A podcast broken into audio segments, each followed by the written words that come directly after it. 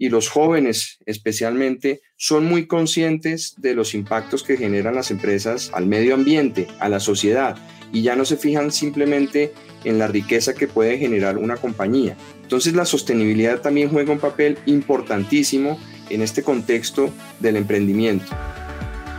Caracol Podcast presenta Amigos TIC, tercera temporada. Buenos días, buenas tardes y buenas noches. Bienvenidos una vez más a Amigos TIC, el podcast de tecnología, innovación, emprendimiento y transformación digital, que como todas las semanas nos reunimos un grupo de amigos a conversar sobre estos temas que tanto nos gustan.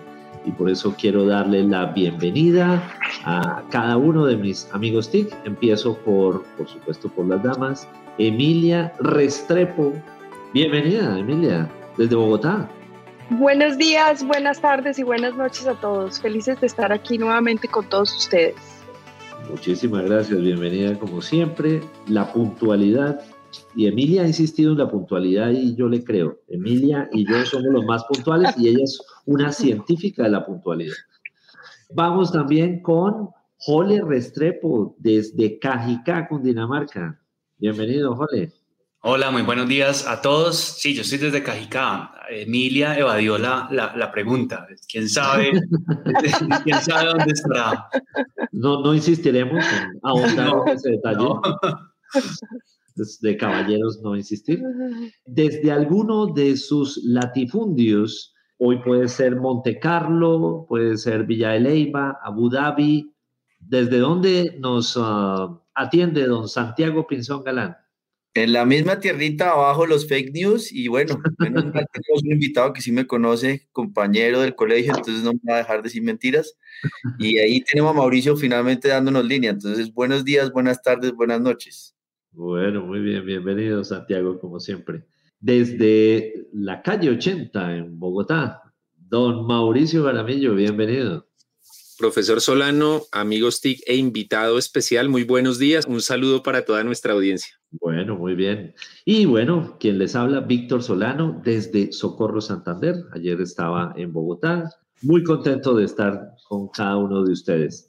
Bueno, pues quiero pedirle el favor a Emilia que nos haga los honores de presentarnos a nuestro invitado. Bueno, pues hoy tenemos un invitado muy especial, Henry Bradford. Henry es eh, administrador y rector del CESA y desde el 2005 cuenta con un MBA en Dirección de Empresas del Instituto de Empresas de Madrid y es candidato a doctor en gestión empresarial de esa misma institución. Ha tenido una larga experiencia como gerente y vicepresidente de banca en organizaciones como el BBVA y el Citibank y bueno, es miembro de diversas juntas directivas y es uno de los principales analistas en temas de educación y emprendimiento en varias columnas. De verdad que para mí es un gusto presentar a Henry, eh, compañero de colegio de Santiago, pero sobre todo eh, rector y buen amigo de mi alma mater. Entonces tengo que decir que me siento muy feliz de, de tenerlo aquí. Henry, bienvenido. Pues muchas gracias, Emilia. Un placer estar acá. Como dicen todos ustedes, buenos días, buenas tardes y buenas noches, dependiendo del momento en que se esté oyendo este, este espacio. Saludo también muy especialmente a Víctor Solano, gracias por, por la invitación, a Jorge, a Santiago, a Mauricio. Realmente es un placer para mí poder compartir con ustedes este espacio en este importante podcast, que además tiene una relevancia muy grande y se oye de verdad en muchas partes del mundo. Así que muy complacido y honrado de estar acá con ustedes, amigos TIC. Bueno, pues Henry, de verdad que mil gracias por aceptar esta invitación y queremos como entrar en materia contigo. Yo de verdad tengo que decir que si algo para mí influyó el CESA fue para el tema del emprendimiento. Mi alma es 100% emprendedora, me inicié como emprendedora, si bien en este momento estoy en el mundo corporativo, mi vida se ha movido más alrededor del emprendimiento. Y queremos que nos cuentes un poco qué está sucediendo, cuál es ese enfoque que le está dando el CESA en este momento hacia todo lo que tiene que ver con el emprendimiento y en este mundo de la tecnología. Bueno, pues gracias por la pregunta, Emilia. Sí, claramente el emprendimiento es ha sido y seguirá siendo uno de los pilares fundamentales del CESA. Desde la fundación, el CESA ha visto que, el emprendimiento es realmente importante para, digamos, para el desarrollo de, las sociedades. Y en este caso, nosotros venimos desarrollando un currículo muy potente en temas de emprendimiento, enseñándole a nuestros estudiantes, digamos, habilidades y competencias que consideramos que son fundamentales. Por ejemplo, los temas de creatividad. Es fundamental que, los estudiantes que quieran tener su emprendimiento, pues sean, digamos, emprendimientos o ideas que puedan ser creativas, que puedan ser innovadoras, que puedan dar también una respuesta a las necesidades que tienen las sociedades, independientemente de donde estén. Justamente, y esto me gustaría también aprovechar este espacio para decirlo, ayer lanzamos una alianza con el TEC de Monterrey que nos va a acompañar en, unos espacios de énfasis que vamos a tener en nuestro programa de pregrado. Y esto nos, nos abre una oportunidad inmensa. Primero, porque traemos a un jugador internacional que es muy reconocido en emprendimiento. Ayer precisamente en esa reunión que teníamos y hoy en el Día del Emprendimiento creo que no puede ser más pertinente tu pregunta, Emilia, y en el Día Mundial del Emprendimiento. Y con ellos vamos a marcar una ruta de formación con nuestros estudiantes. Vuelvo y repito, con esas competencias que pueden necesitar. Y claramente, una de las principales competencias que se requieren para que los emprendimientos hoy en día tengan, digamos, como una escalabilidad mayor, es todo el uso de herramientas tecnológicas. Si eso no se concibe desde el principio dentro de los emprendimientos, pues los negocios van a ser interesantes, pero no van a tener la escalabilidad, no van a tener el crecimiento, no van a ser ágiles en el desarrollo de su negocio. Henry, conectando ese tema particularmente en ese contexto y es día del emprendimiento, su experiencia en temas corporativos y lo que mencionaba Emilia, ¿cuáles son las barreras que tiene el emprendimiento hoy en Colombia? Porque sería interesante arrancar por el lado difícil, ya sabiendo que hay mucho espíritu de emprendedores en Colombia. Sí, eso es una muy buena pregunta, Santiago. Yo, yo creo que quizás la parte difícil del emprendimiento en nuestro país, que primero, debo decirlo, es, es un país emprendedor, es un país donde la, la gente ve en el emprendimiento realmente una oportunidad, aunque muchas veces, y era por donde iba a arrancar, esa oportunidad se convierte más en una forma de salir de la pobreza y es más un emprendimiento por necesidad que realmente para satisfacer una, una necesidad o para poder dar solución a un problema que pueda tener, digamos, algún, algún área de la, de la sociedad. Entonces, cuando los, los emprendimientos nacen más por necesidad que realmente para dar respuesta a una solución, pues tienden a ser pequeños emprendimientos, pequeños emprendimientos que le pueden dar un sustento económico y trabajo a una, a dos, a cinco personas, pero realmente no, no generan esa riqueza que, que se puede realizar, que se puede llegar a tener con, con, emprendimientos muy bien montados, muy bien estructurados y no necesariamente para darle empleo a muchas personas. Hay emprendimientos que tienen unos crecimientos muy grandes y pueden tener 5 o 10 personas, pero realmente están generando una dinámica en la economía bien importante. Y creo que aquí también me gustaría adicionar otro tema y es que los emprendimientos deben también tener la concepción de la sostenibilidad. Hoy el mundo y los jóvenes especialmente son muy conscientes de los impactos que generan las empresas al medio ambiente, a la sociedad, y ya no se fijan simplemente en la riqueza que puede generar una, compañía. Entonces la sostenibilidad también juega un papel importantísimo en este contexto del emprendimiento. Definitivamente la educación está llamada a transformarse y las universidades deben vivir ese proceso de transformación que me gustaría como conocer un poco sobre, sobre esa transformación un poco más adelante, pero antes me gustaría hablar de los colegios y no voy a hablar de las experiencias de Santiago en el colegio, que sería un tema muy, muy interesante. Cuidado. Pero, pero a ustedes les llega, digamos, esos jóvenes que vienen de un proceso de, de, de colegio, ¿cómo están viendo a los colegios ahora? O sea, ¿qué les está llegando? ¿Si les está llegando lo que ustedes quisieran o sigue siendo el colegio una educación súper tradicional? ¿Cómo están viendo esa educación antes de la universidad? hay muchos colegios que siguen con la formación tradicional y yo diría que la gran mayoría, son pocos los colegios que yo podría destacar que tienen una formación distinta, una concepción diferente y que con el tema del emprendimiento que impulsan a sus estudiantes a emprender. De hecho, muchos colegios tienen grandes limitaciones para que los estudiantes puedan tener sus negocios y sus negocios es van desde venta de empanadas o brownies hasta comercialización de ropa, en fin, hay muchas muchas ideas que tratan de, de surgir en los colegios y desafortunadamente muchos colegios trancan esas ideas desde el principio. Y, y pocos, pero existen, tienen un concepto de, emprendimiento que va desde cursos muy abajo en esa formación, digamos, formación básica o formación eh, media, y, ahí empiezan a desarrollar esas habilidades que se requieren para, para el emprendimiento, que básicamente yo diría que la persona que quiere emprender le tiene que meter toda el alma a una idea digamos, empezar a, iterar a ver si sí funciona, o sea, no tiene que ser emprendimiento, nuevamente digo, de, de, gran tamaño, de gran calado, pero desde el principio, si empiezan a tener esta experiencia desde el colegio, estoy seguro que en la medida que van creciendo, que van teniendo nuevos conocimientos, nuevos niveles profesionales, pueden incluir ciertos temas a ese emprendimiento para poderlo crecer más adelante. Pero son pocos los colegios, desafortunadamente, Jorge. Bueno, y en este momento de Amigos TIC quiero ver el ojo al dato. Y hoy nos acompaña Mauricio Jaramillo con su dato. Vamos a ver qué nos tiene. Muy bien. Esta semana el Edelman, una agencia global, eh, publicó su barómetro de confianza 2021 con encuestas en 28 países, 33 mil encuestados, 200 de Colombia y encontré unos datos muy interesantes, así que es ojo a los datos. Colombia este año bajó cinco puntos en el índice de confianza de Edelman de 53 a 48, está por debajo de la media. Entre el público más informado bajó 13 puntos de 59 a 46, menos de 50 ya es, se trata de una sociedad o de un país desconfiado. La confianza en el gobierno bajó a 33 puntos y está en el top 5 de países más desconfiados de su gobierno y está en el top 5 de países más desconfiados en los medios.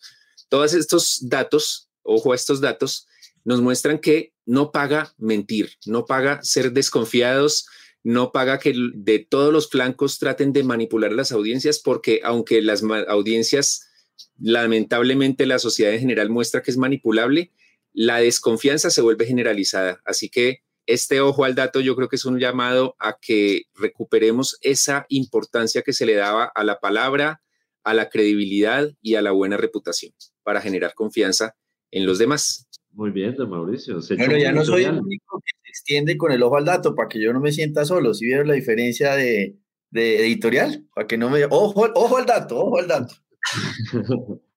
yo voy a empezar, voy a empezar a preparar el ojo al dato porque acaban de hacer es el, pensando, en voz alta. No, pero uno esforzándose por hacerlo bien.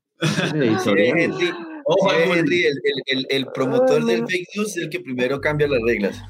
Bueno, Henry, yo creo que los desafíos a los que nos hemos visto, sin excepción todos, frente a la pandemia, pues son una realidad. Cuéntanos, el CESA, ¿qué ha aprendido, qué oportunidades ha identificado a la luz de esta pandemia? Sí, yo, gracias Emilia. A ver, antes de, contestar del CESA, yo quisiera decir de la educación en general, que es desafortunadamente, pues ha, sido muy impactada de forma negativa. Y en países como Colombia, el tema de, la desigualdad, por ejemplo, de la falta de recursos, de la falta de, medios para conectarse con sus docentes ha sido una cosa tremenda. Y eso ha generado que, que, se estén ampliando esas brechas que ya existían y obviamente en nuestro país pues eso es muy complicado. Desde el punto de vista de CESA, obviamente nos vimos enfrentados a una situación compleja, hay que decirlo casi que de la noche a la mañana, porque acordémonos lo que todos nosotros pensábamos hace un poco más de un año y un mes, que pensábamos que, el encierro, que la cuarentena iba a ser corta. Seguro este fin de semana y ya el otro, la otra semana vamos a volver a la normalidad. Y pues llevamos, repito, más de un año en esta situación. Entonces, de la noche a la mañana nos tocó hacer una serie de ajustes, pero yo considero que con la comunidad que tengo, los docentes, los alumnos, también el equipo directivo y el equipo administrativo que están en CESA, ese compromiso que sentimos por dar todo lo que tenemos, todo lo que está a, a nuestro alcance para poder brindarle a nuestros estudiantes la mejor educación posible, la mejor calidad, pues nos permitió adelantar muchos de los procesos que teníamos en la mira, hacer seguramente en un año, en dos años, nos tocó ajustarlo a realizarlo y hacer los cambios de un día para otro, acompañando a los docentes, muy importante, en su práctica docente, acompañando a, los estudiantes también en, la forma de, no solo de, ese proceso de enseñanza y aprendizaje, sino también en, en los temas emocionales porque eso fue muy fuerte, eso le pegó muy duro a, pues a todos los estudiantes, no, no solo a los del CESA, acompañándolos, brindándoles la oportunidad también de que tuvieran las herramientas necesarias, internet, conectividad, computadores, prestándoles los computadores a los estudiantes y docentes que lo necesitaran, en fin, haciendo un acompañamiento basado en uno de los diferenciales que ha tenido el CESA también desde su fundación y es en la educación personalizada. O sea, para nosotros no sé, Víctor, Jorge, Mauricio, Emilia, Santiago, son personas que tienen sus competencias, que tienen su facilidad para el aprendizaje, que tienen, en fin, una serie de, de capacidades muy bien identificadas dentro de los profesores y los acompañamos. Y en esta misma medida lo hemos hecho durante todo este año y un mes de pandemia, estando muy cerca de los estudiantes, de los docentes, de nuestra comunidad en general. La innovación, que es una palabra que muchas veces se nos antoja casi muy clichésuda, nos fascina paladearla en distintos ámbitos. Por supuesto, es también una columna vertebral en la formación en el CESA. Hoy los estudiantes egresados del CESA terminan como en qué tipo de sectores económicos, de qué sectores son más llamados y buscando justamente esa competencia. Gracias, Víctor. Pues digamos que la formación en el CESA es muy generalista y da para que las personas que salen del CESA puedan llegar a, sectores, pues digamos, muy diversos. Las competencias y cómo ha sido la formación en el CESA es, digamos, cuidar mucho la calidad de todas las asignaturas que están dentro de ese currículo. Hay asignaturas que están muy enfocadas a los temas de innovación, de creatividad, como ya lo dije hace un momento, y que pueden estar, digamos, enfocadas también al emprendimiento, que también se desarrollan habilidades para el intraemprendimiento, que al final es ser capaces dentro de las organizaciones, digamos, desarrollar nuevos negocios, desarrollar nuevos mercados, ser capaces de generar los cambios al interior de las organizaciones. Entonces, frente a tu pregunta, Víctor, los estudiantes que salen del CESA entran a muchos sectores, sector financiero, sector de tecnología, consultoras, retail, por ejemplo, laboratorios. O sea, tenemos una gama muy amplia de sectores dentro de los que tenemos egresados o recién egresados del CESA, con una característica también muy fuerte que ha sido muy potente también desde la fundación del CESA y son las prácticas empresariales. En el CESA las prácticas empresariales son en la última parte, en el último año, digamos, de formación, donde los estudiantes tienen por obligación eh, que hacer una práctica empresarial y eso ha ayudado muchísimo a que se enganchen después dentro de las organizaciones donde hacen las prácticas empresariales. Entonces, nuestro nivel, digamos, de, contratación de estudiantes recién graduados es muy alto.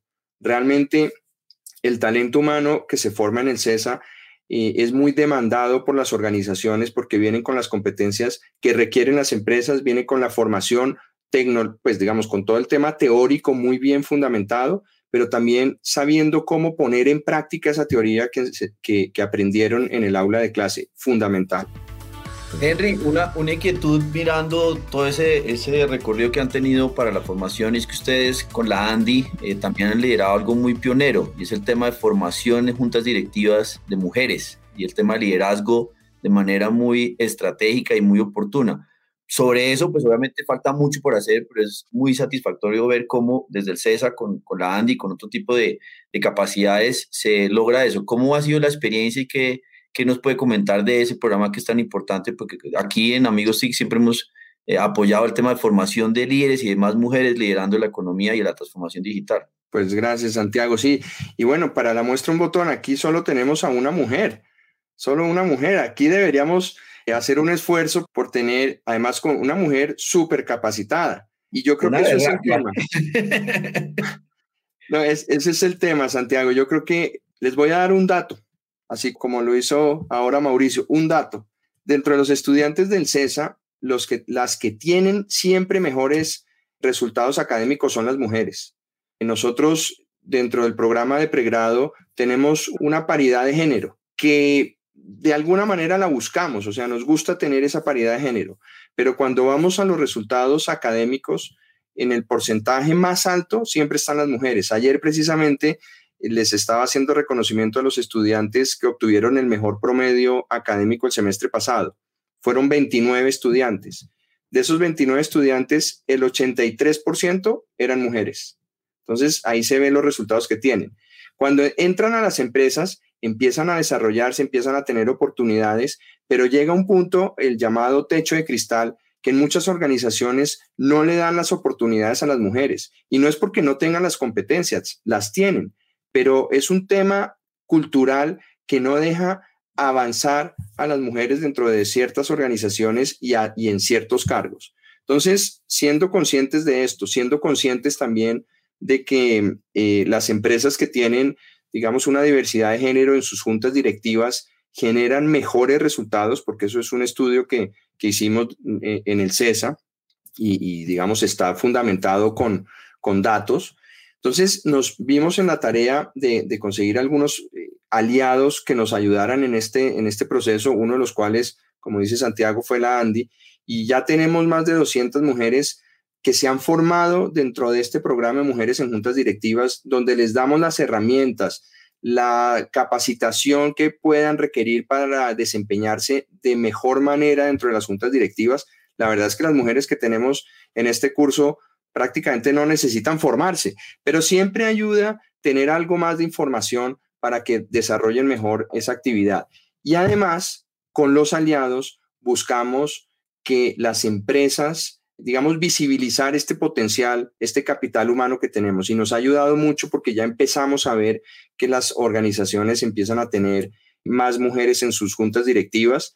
Hacemos parte del club del 30%, que eso es una iniciativa que nació en el Reino Unido, que busca precisamente aumentar el nivel de mujeres en juntas directivas. Y ahí vamos, ahí vamos. Colombia yo creo que va por muy buen camino si nos comparamos con otros países en Latinoamérica estamos bastante bien, pero seguimos bastante mal. O sea, tenemos un trecho grande todavía por, para recorrer.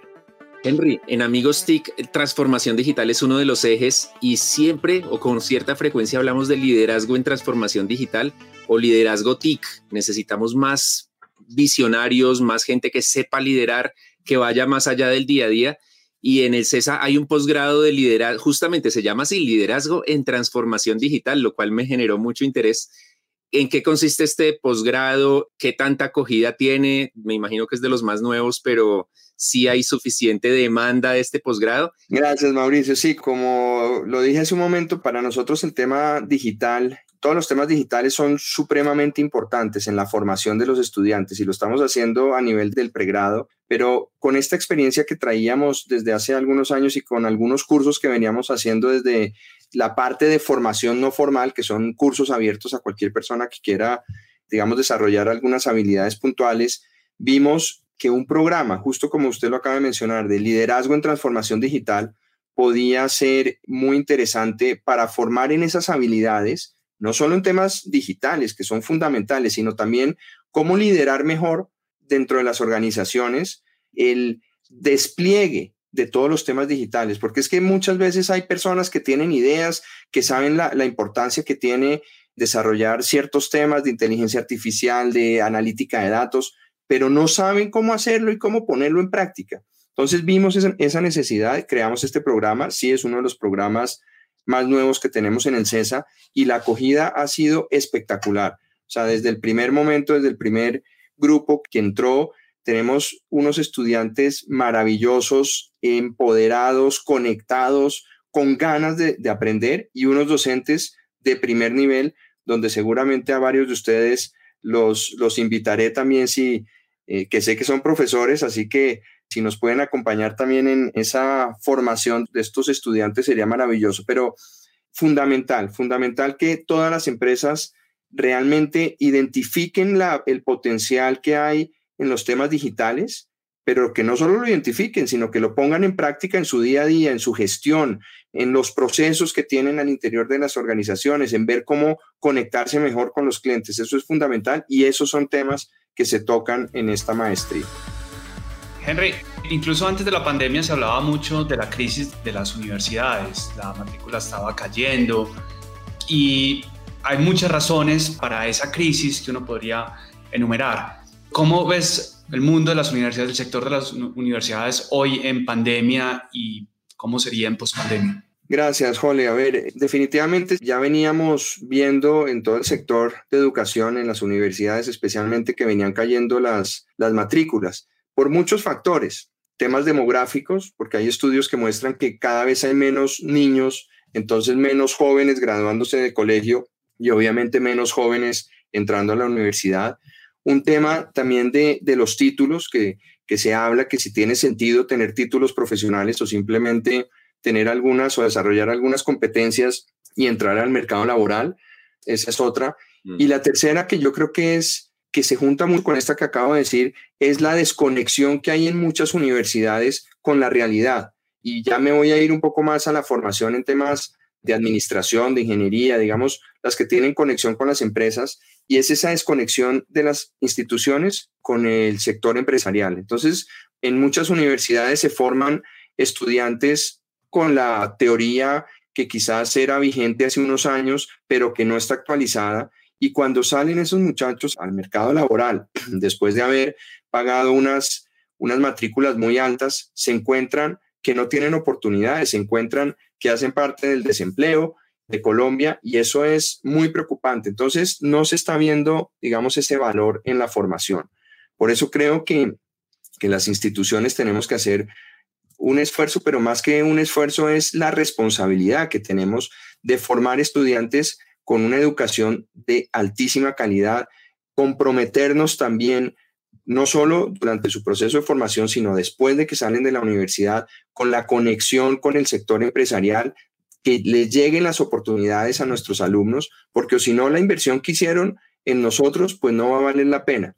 Pero además, otra cosa, y es que tenemos que estar eh, acompañándolos durante todo su proceso de vida. O sea, no los podemos formar, se graduaron de administradores y hasta aquí llegó. No, ya es, es evidente que la formación para toda la vida es fundamental. Acompañar a los estudiantes en diversas competencias que puedan desarrollar ya como egresados más adelante a los 5, a los 10, a los 20, a los 40 años después de, de haberse graduado y que tengan la posibilidad de desarrollar ciertas habilidades, de aprender conocimientos nuevos. Yo invito cada vez que tengo graduaciones en, en el CESA, invito a los estudiantes a que lean mucho y que no lean simplemente de temas que tengan que ver con la administración, que lean de, muchos otros temas, que lean historia, que lean novelas, que lean obviamente también temas de, no sé, de liderazgo, de marketing, de finanzas, en fin. Creo que en el momento en el que estamos y con la tecnología que está vigente hoy en día, es fundamental y ya no hay excusa para estar formándose toda la vida. Entonces, en resumen, sí, las matrículas o las universidades, digamos, tenemos que esforzarnos más para poder tener estudiantes en, nuestras instituciones. Pero si se hacen las cosas de la manera correcta, si vemos, tenemos esa responsabilidad que ya les comenté cuál es, con nuestros estudiantes, con la conexión con el sector empresarial, con los padres de familia. Si lo hacemos, digamos, de la manera correcta, pues digamos el impacto es mucho menor. En el CESA, gracias a Dios, no tenemos, no hemos tenido esa, esa dificultad y la pandemia nos ha permitido incluso tener un número mayor de estudiantes. Pero el reto de tener una educación pertinente, esa nunca va a terminar. Vamos ahora con el pensando en voz alta. Y hoy quien está pensando en voz alta es Emilia Restrepo. Emilia. Bueno, pues hoy en nuestro Pensando en Voz Alta quiero recoger varias de las cosas de las que hemos hablado a lo largo de esta charla con Henry.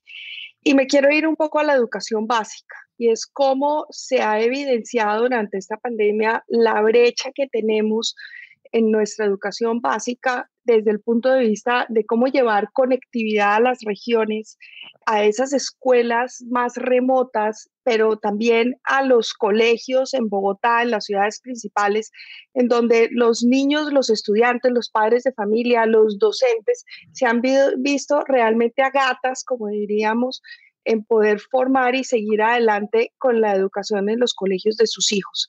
Creo que Colombia tiene un verdadero desafío para ponerse al día y de alguna manera cerrar esta brecha que se ha visto ampliada en estos 13 meses de una manera tan importante. ¿Cuál es el top 3 de libros que debería uno leer? ¿O cuál es el top 3 de libros que un emprendedor debería leer?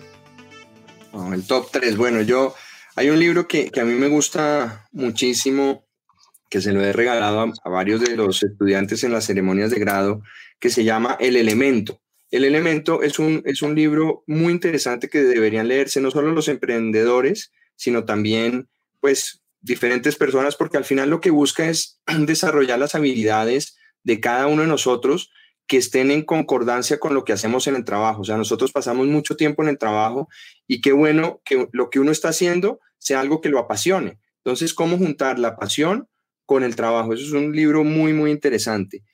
El otro libro está, que me estoy leyendo justamente en este momento que se llama The One, que es básicamente como el tema de foco. O sea, en muchas ocasiones uno se, distrae con muchas cosas, el multitasking que hablan los jóvenes dicen que es la, panacea, pero no, en, muchas ocasiones y con este libro eh, está muy claro que si uno no se enfoca, si uno no se enfoca en, en un tema, pues al final no hace nada bien. Obviamente uno puede hacer diferentes acciones, actividades, pero uno tiene que tener y guardar siempre el foco.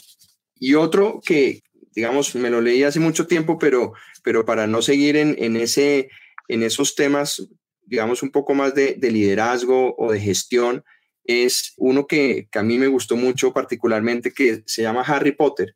Me lo leí hace varios años, pero siempre encuentra uno cosas bien divertidas, bien interesantes que en muchas ocasiones también se acercan a la vida real. Esa, esa, esa ficción muchas veces se acerca también a la vida real. Entonces diría esos tres. Buenísimas las recomendaciones. Creo que para Víctor es muy importante el tema de, del espíritu joven y esa capacidad de mantenerlo vigente. O sea, eso es una recomendación para, para la lectura joven, Víctor. No sé qué opine. No, los jóvenes pensamos así. problema con eso. Estoy de acuerdo, Víctor. Los jóvenes pensamos así. Exacto. bueno, muy bien. Bueno, señores, esta charla, como siempre, fascinante. Fascinante, como siempre. Esta semana tuvimos a Henry Bradford, el rector del CESA, un pensador que nos invita siempre justamente a abrir la mente, así como lo hace a diario con sus estudiantes en el CESA. Henry, nuevamente, muchísimas gracias por aceptar la invitación a Amigos TIC. Muchas gracias, Víctor, y a todo el equipo y a todos los oyentes que llegaron aquí hasta el final del programa. Ojalá no se hayan desconectado en la mitad del programa y que haya sido interesante estas reflexiones. Bueno, Henry nos mató un poquito. Ojalá no se hayan desconectado cuando Mauricio iba a participar. cuando no, no, dijo la B. Sí, sí, sí. Saludos, Henry. Muchísimas gracias. Un abrazo, gracias. Nos vemos la próxima semana. Encuéntranos en Instagram como arroba caracol podcast.